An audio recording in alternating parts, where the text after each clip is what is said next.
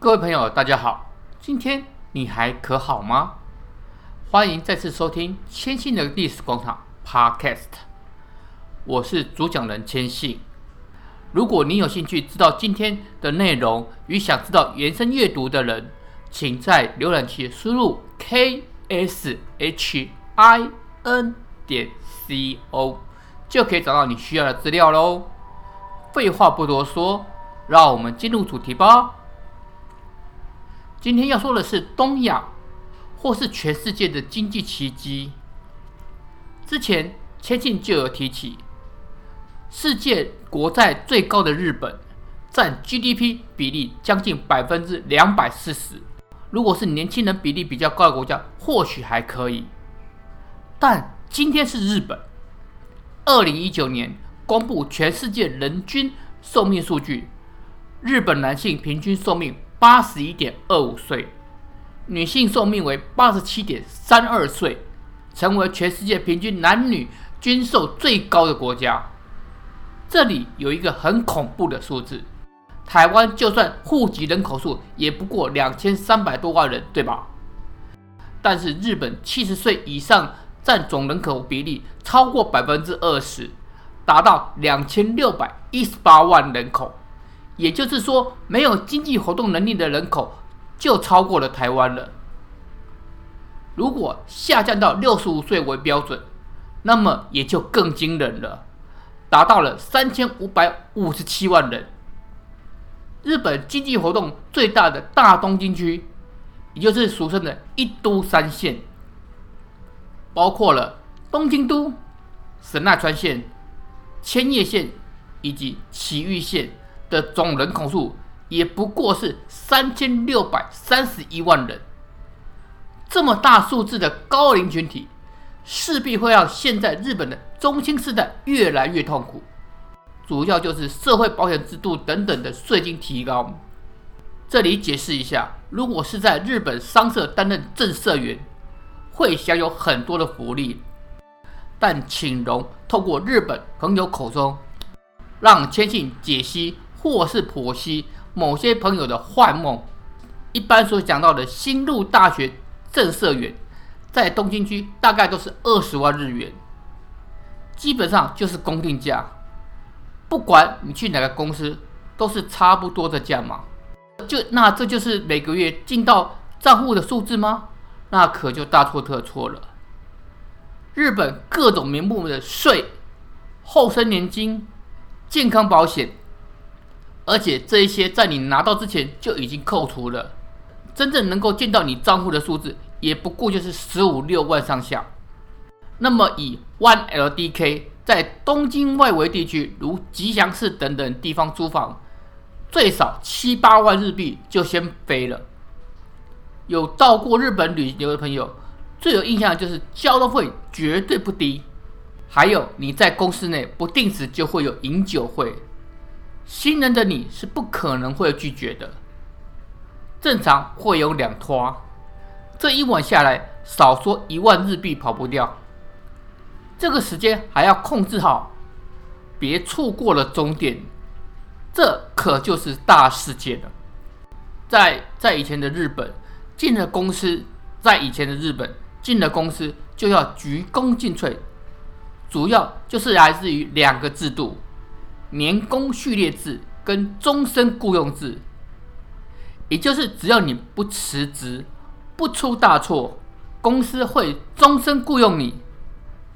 除了不需要担心工作之外，并会随着年资的增加，薪水也会增加。但是在今天有这种制度的日本会社少得可怜，几乎快要消失了。就我的日本朋友来说，跳槽求加薪已经是常态了。那日本就只有月薪吗？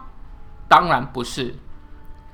经营良好的会社在夏天与冬天会发放 bonus 奖励金，即使是新卒社员，一年下来也有机会拿到手三百万日元的机会。当然了，以今天日本的经济状况来说，即使有也不多了。所以在日本跟台湾差不多，很多人的志愿就是成为公务员，而且是循正规考试途径进入，这样日后升迁关，这样日后升迁的管道就会快得多。好，那我们来看看日本的财政状况。根据最新二零二零年预算案内容，一般会计支出项目比前一年增加了一点二 percent，达到令人咋舌的一百零二点六五八万亿日元，连续两年突破了一百万亿日元大关。安倍内阁主要是根据于提高消费税达到十趴的底气，即使是提高税收，政府的财政营运仍然需要举债才得以度日。日本政府的年度支出都是由各省厅提前向议会报告，请求通过。除了该支付的国债本金利息之外，根据千信所看到的，大约占百分之二十五。这个部分是不可能更动的。印象中占比很高的官僚人事费用与军备费用，其实占比并没有很多。那么大家一定会很好奇，日本政府的年度经费到底花到哪里去呢？继续从日本财政部。大藏省 Okura 会发现，占比最高的是三十五趴的医疗养老金等名目。负责这方面就是大家都很熟悉，俗称后劳省的厚生劳动省，向来是以维护人民生活底线为目标的省厅。根据资料与二零一九年比，二零二零年更增加了一点七三零二万亿日元。达到了三十五点八六零八万亿日元规模，这个数字会随着日本婴儿潮世代的退休会越滚越大。但是面对少子化的日本社会，年轻人与家庭却要负担的比例会更大了。还有一个大恶魔还没有说到，那个就是社会保险费。本来设计是二十到六十五岁的工作人口。都要从收入中提纳工作养老保险费，到六十五岁退休年纪就可以开始领取。但是，也就像台湾一样，没有考虑到人口红利消失与少子化社会的来临。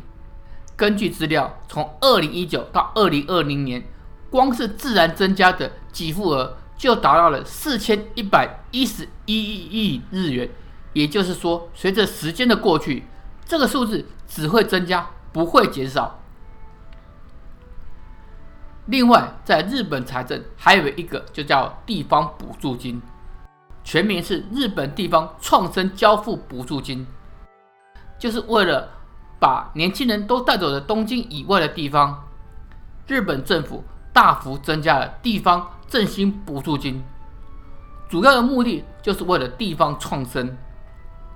避免地方过度依赖中央的补助与提升偏乡的魅力，这一点可以从日本从制造大国逐渐转型为观光国度可以一窥究竟。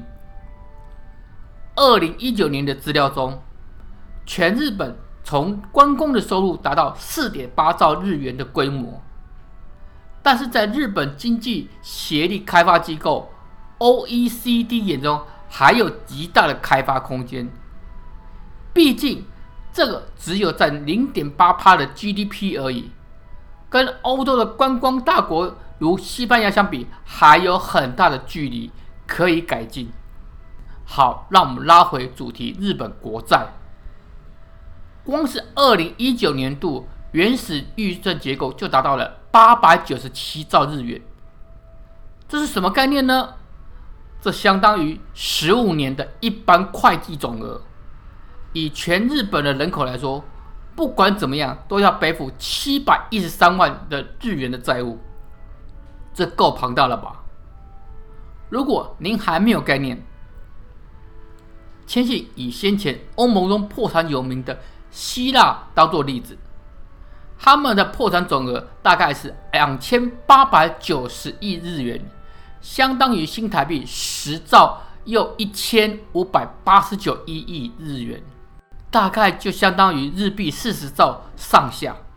也就是说，光是二零一九年度，日本的国债就相当于希腊当年破债的将近二十二点五倍。这个里面还没有算进去利息哦。这里就是说，只要利息稍微上调一点点，日本财政厅大藏省就要抱着头再烧了。也还好，日本还债信用良好，借新还旧不难，使得过去这个问题没有这么严重。依然可以发行利息很低的国债，还是会有人买。不过，像是那些破产国家的垃圾国债，再高利息都看不上。加上日本国内制造业与服务业的体质健全，即使大量的发债，也还在允许范围之内。另外，就是亚洲人与欧美人最不一样，就是有储蓄的习惯，让银行有足够的银根购买本国的国债。